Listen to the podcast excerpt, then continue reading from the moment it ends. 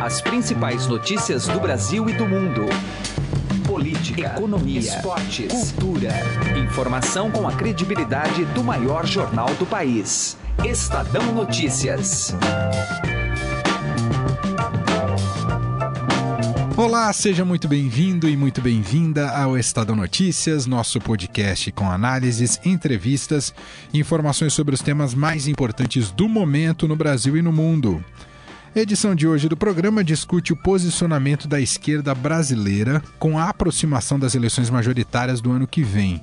O PT, que sempre aglutinou os demais partidos neste campo ideológico, coloca todas suas fichas na figura do ex-presidente Lula, como já temos acompanhado. Diz que não pensa em um plano B, mas corre o sério risco de não ter um candidato forte em 2018, pois ainda está pendurado na decisão da Justiça sobre a possível condenação de Lula. As siglas que sempre fecharam com o PT, tais como PSOL e PCdoB, se movimentam para constituir candidatos próprios. E Ciro Gomes, pré-candidato pelo PDT, tenta ser o herdeiro dos votos de Lula caso o petista não possa mesmo disputar a eleição. Para além do xadrez eleitoral e no discurso, o que a esquerda tem apresentado de agenda para a sociedade brasileira? Analisamos este tema numa entrevista com o cientista político e professor do Mackenzie, Rogério Battistini. Para ele, o PT está caminhando para a insignificância, pois não mais representa setores organizados da sociedade brasileira. Daqui a pouco a gente ouve a análise completa neste papo com ele. O programa de hoje também faz projeções para o cenário econômico para o ano que vem. Ouvimos o diretor de análise setorial e inteligência de mercado da consultoria Tendências, Adriano Pitoli. Para ele, a trajetória de queda da inflação e de recuperação da economia deve continuar em 2018. Estes são alguns dos temas de hoje do Estado Notícias que você também pode ouvir nas plataformas de streaming Deezer e Spotify. Em ambas, basta procurar pelo nome do programa na busca e passar a acompanhar todas as nossas publicações. Lembrando que todos os podcasts do Estadão estão na Deezer, todos eles, o nosso cardápio de 14 podcasts.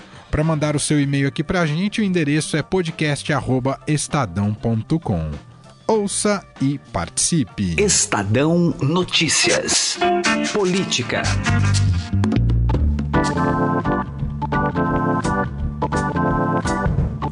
Nosso contato agora é com o cientista político e professor do Mackenzie, Rogério Battistini. Vamos falar de olho nas eleições de 2018 sobre a atuação e o que se revela até agora no campo da esquerda no Brasil. Professor, obrigado por nos atender. Tudo bem com o senhor? É um prazer falar com vocês e com os amigos do Estadão. Tudo bem. Professor, o cenário eleitoral que se desenha até agora demonstra que a esquerda, naturalmente, como já estamos acompanhando, não superou Lula em grande parte pelo seu natural recall e potencial de voto. Mas ainda assim, acreditar nesta candidatura diante de toda a insegurança jurídica não é um atestado da, da decadência desse campo político no Brasil, professor? Você tem razão. É, na verdade, Lula simboliza uma certa esquerda, uma esquerda que optou pelo populismo e não pelas teses de uma esquerda moderna e antenada com o século XXI. Nesse sentido, a gente percebe que o Brasil está carente de uma esquerda moderna e arejada, capaz de dialogar com os temas novos da sociedade e com os temas novos do capitalismo global.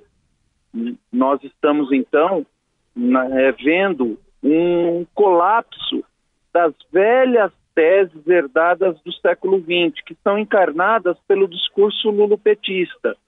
O discurso lulopetista é um discurso retrógrado, do passado, e que não tem o que oferecer à sociedade.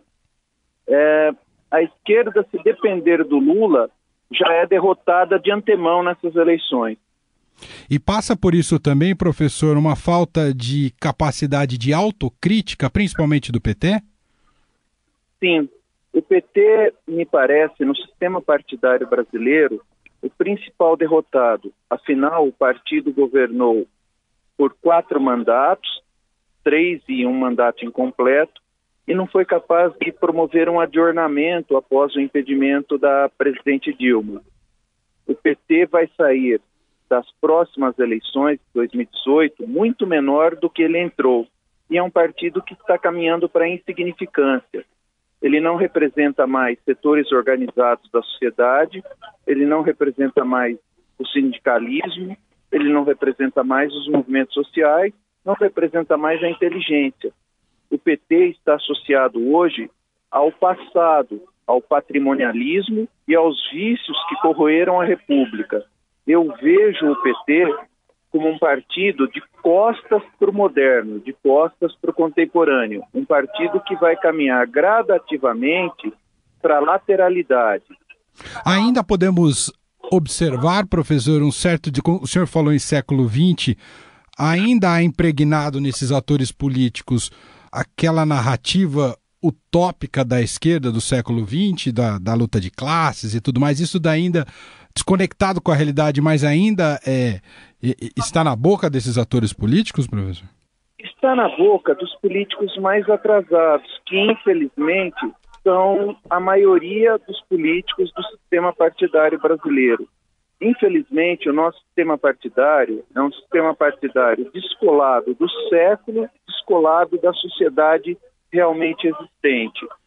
O que nós poderemos chamar de direita no Brasil é representante do atraso, é representante do conservadorismo. O que nós chamamos de esquerda é representante do populismo e do atraso.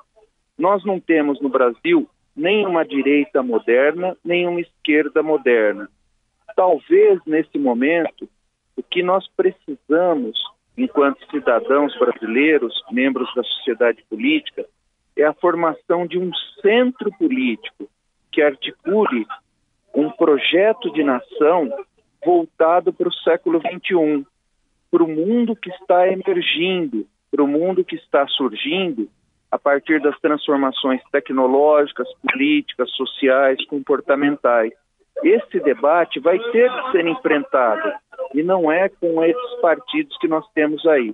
Agora, professor, com o cenário incerto em torno do Lula, eh, como a esquerda e o próprio PT podem se reorganizar, né? Com antecipação do julgamento para o dia 24, é natural que comece a se tentar vislumbrar um plano B.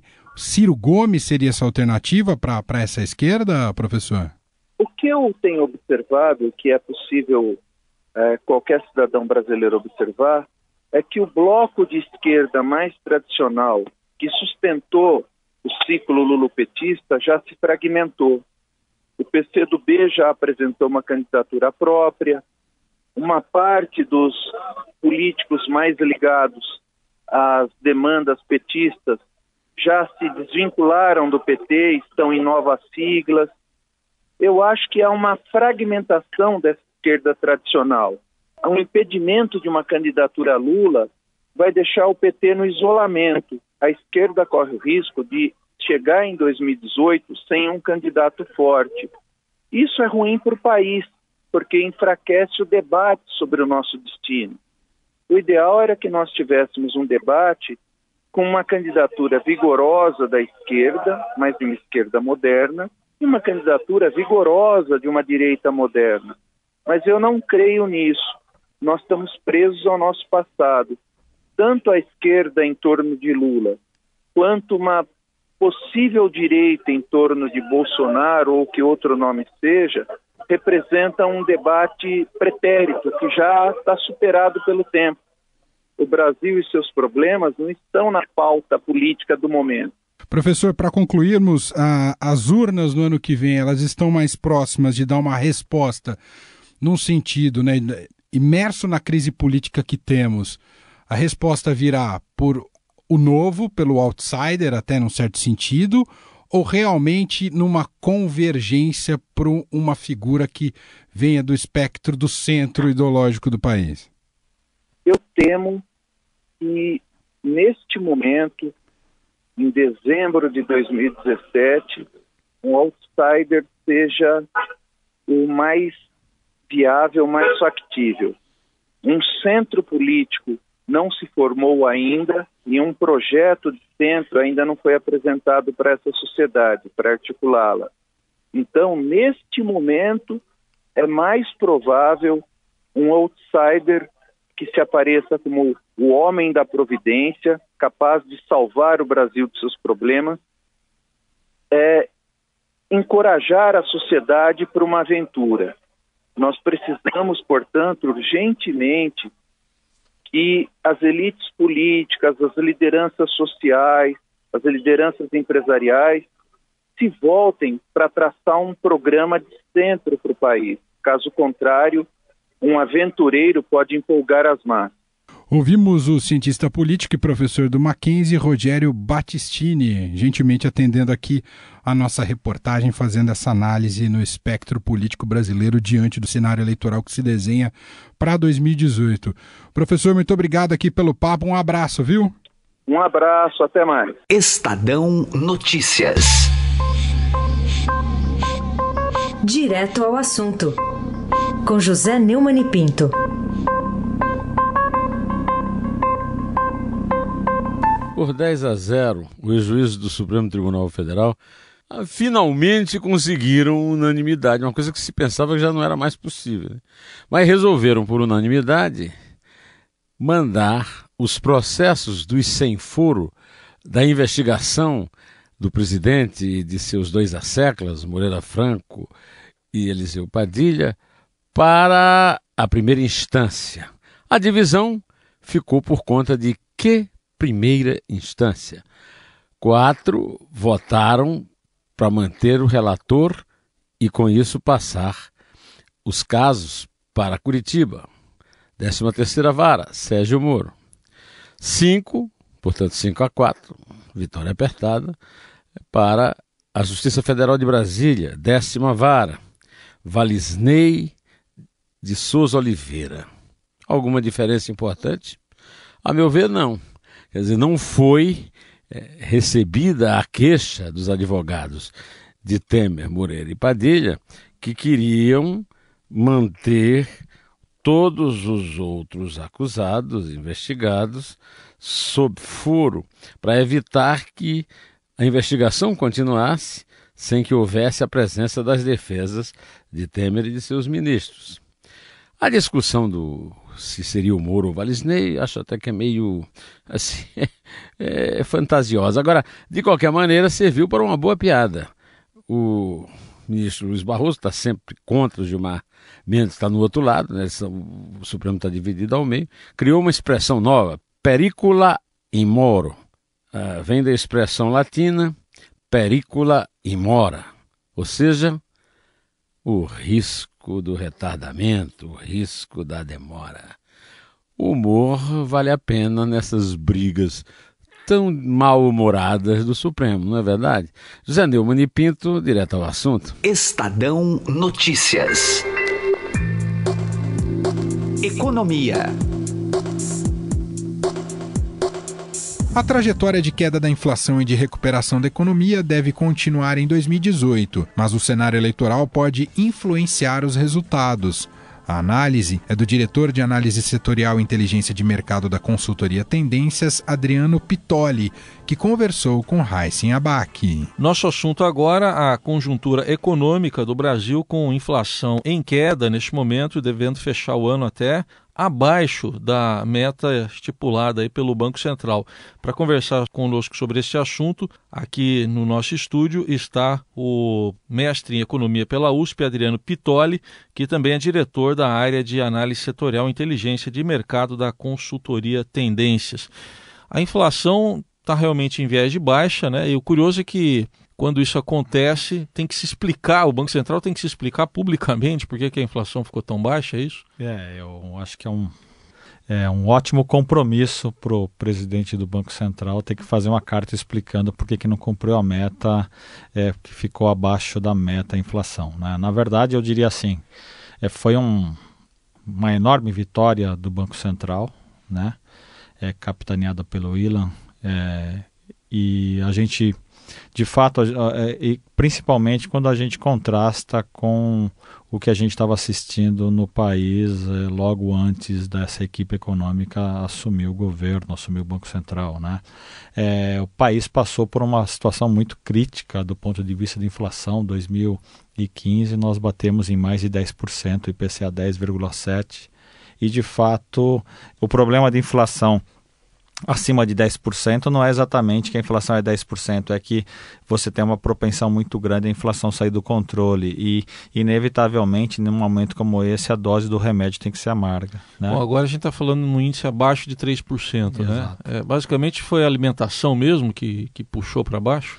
Foi a alimentação. A alimentação ajudou muito, né? Depois de vários anos de alimentação contribuindo é, negativamente, a, em 2000, nesse ano 2017, a alimentação com condições climáticas favoráveis, a alimentação favoreceu, mas o preponderante é a atuação do Banco Central. É, de começou o ano com taxas de juros ainda muito elevadas, um ambiente absolutamente recessivo resgatou a confiança dos agentes com relação à condução, à ancoragem da inflação. Então, esses três elementos foram decisivos para a gente derrubar a inflação. Então, é uma, diria que é uma grande vitória do Banco Central. A gente está encerrando o ano aí, falando no próprio Banco Central, com uma taxa de juros de 7% ao ano, uhum. podendo até cair mais aí em fevereiro. É, é mais ou menos esse o script ou tem alguma coisa no meio do caminho que possa dar algum susto? É, esse é o script, né? É, nós esperamos uma, apenas mais uma queda de 0,25 pontos, né, para 6,75. Eventualmente pode pode ir um pouco mais, mas se conseguir passar do 6,75 é muito pouco, né? Então a gente está realmente chegando num, no que se vê para esse momento do Brasil um, um piso para a taxa Selic. É, é bom lembrar que é, é, o, é, a menor taxa Selic da história desse país, né? É, só é comparável lá no começo do governo Dilma, mas deu profundamente errado aquele esforço para reduzir a taxa Selic para 7,25. Agora não, agora é um processo, eu diria, sustentável, consistente, né? Está aí a inflação mostrando, mostrando que é consistente mas a gente tem risco é, para essa taxa de juros em 2018. Né? O principal risco é nós temos um risco externo, né, de o, o, Banco Central americano eventualmente ser obrigado a subir a taxa de juros mais do que se espera, e esse pacote aí tributário do, do Trump, ele pode gerar um excessivo aquecimento da economia americana e forçar o Banco Central americano a subir a taxa de juros. Se isso acontecer, o espaço para manter a taxa de juros no Brasil nesse patamar se reduz muito, talvez é, existe o risco do Banco Central ter que fazer uma inversão da política tem um, um risco interno é, relacionado aí à corrida eleitoral, relacionado também à reforma da Previdência. Então, se, é, se a, as expectativas dos agentes do, for de que está ficando cada vez mais difícil a aprovação da reforma da Previdência, realmente começa a ficar mais difícil para sustentar os juros nos patamares atuais. Né? A mesma coisa é uma eventual corrida eleitoral que eh, esteja apontando para uma eleição aí de um novo governo populista, digamos assim, no país, seja um populismo de esquerda, seja um populismo de direita, isso eh, vai trazer dificuldade no trabalho do Banco Central, eventualmente ele pode eh, ser forçado, dependendo aí dos rumores aí dessa corrida, ser forçado a ter alguma subida de taxa de juros. E por fim, tem um risco bom, entre aspas, é um risco de a economia ela continuar em processo de retomada, ainda um processo incipiente, né? incipiente quando a gente pensa que a economia brasileira caiu sete andares de elevador e a gente só subiu, escalou de volta um ou meio andar, nesse sentido que é incipiente, mas nós observamos aí um processo que eu diria bastante significativo, um processo é, que eu diria consistente, até robusto de recuperação da atividade econômica. A gente sabe que a redução da taxa de juros ele demora para bater em atividade econômica. O Banco Central ainda está reduzindo juros, então ainda tem muito estímulo de política monetária para melhorar a economia brasileira e eventualmente a gente pode, num cenário talvez até otimista, ou até positivo, talvez a gente tenha aí um processo de recuperação até mais intenso da economia e eventualmente é, é, pode gerar aí alguma, alguma pressão inflacionária. Isso é, é um é uma questão em aberto. Não tem nada nisso no horizonte. Os dados de inflação mostram a inflação muito confortável, mas é um risco. E para esse crescimento já começando a se consolidar, se traduzir lá na frente, lá na ponta, que é o que acho que mais interessa para todo mundo, o emprego. É, demora muito, enfim. O que, que é necessário para se consolidar tudo isso em emprego? Olha, eu diria que nesse fronte do mercado de trabalho nós estamos colecionando notícias, já estamos colecionando notícias positivas. É, a geração de emprego no país, e claro que aí a gente já, já está contando é, ocupações informais, ele já está no campo positivo desde o meados do segundo trimestre, de forma relevante a taxa de desemprego começou a ceder e esses dois elementos, a, a, a, a economia começar a, a, gerar emprego líquido, ou seja, novos empregos em um ritmo maior que perda de empregos e a queda da inflação, a queda do desemprego, e esse processo está ocorrendo até em um, em um momento até um pouco antes do que a gente esperava. A gente esperava que isso só começasse a ocorrer agora no terceiro quarto trimestre, mas ele começou a ocorrer no segundo trimestre. Ao longo de 2018, e isso possivelmente aí já vai afetar é, a, a, a, percepção aí dos, a, do, dos eleitores, dos consumidores, é, eu diria que o mais provável, ainda que a gente tenha colocado alguns elementos de risco, do que nós falamos aqui, mas o mais provável é que a, a retomada da economia ganhe corpo ao longo de 2018, o processo de geração de emprego é, se intensifique, que além desse processo natural de reação ao ciclo econômico, nos primeiros meses de melhora, a economia sempre gera poucos empregos. Né? Então, até agora, ah, esse processo de recuperação da economia gerou pouco emprego. Mas, em um segundo momento, ao longo de 2018, é, esse processo de recuperação da atividade econômica deve começar a contribuir mais significativamente para a geração do emprego. Adicionalmente a esse processo cíclico na melhora da atividade econômica, a gente tem esse componente da reforma trabalhista, que ele, ainda que a gente espere que a reforma trabalhista se reflita em maior geração de emprego ao longo dos anos, não é uma coisa de um dia para outro, mas ao longo de 2018, a reforma trabalhista já deve também trazer alguma contribuição para a geração de emprego no país. Nós ouvimos o economista Adriano Pitoli, que é diretor da área de análise setorial e inteligência do mercado da consultoria Tendências. Obrigado pela presença. Até uma próxima oportunidade. E eu que agradeço. Muito obrigado.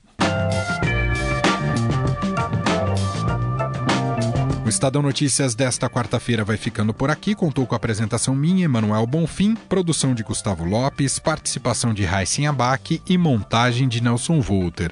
O diretor de jornalismo do Grupo Estado é João Fábio Caminuto. De segunda a sexta-feira, uma nova edição deste podcast é publicada tem tudo no blog Estadão Podcasts. E também estamos disponíveis na Deezer. Agora estamos na Deezer, este e todos os outros podcasts do Estadão. E para você mandar o seu comentário para a gente, o e-mail muito fácil podcast@estadão.com. Um abraço, uma excelente quarta-feira para você e até mais. Estadão Notícias.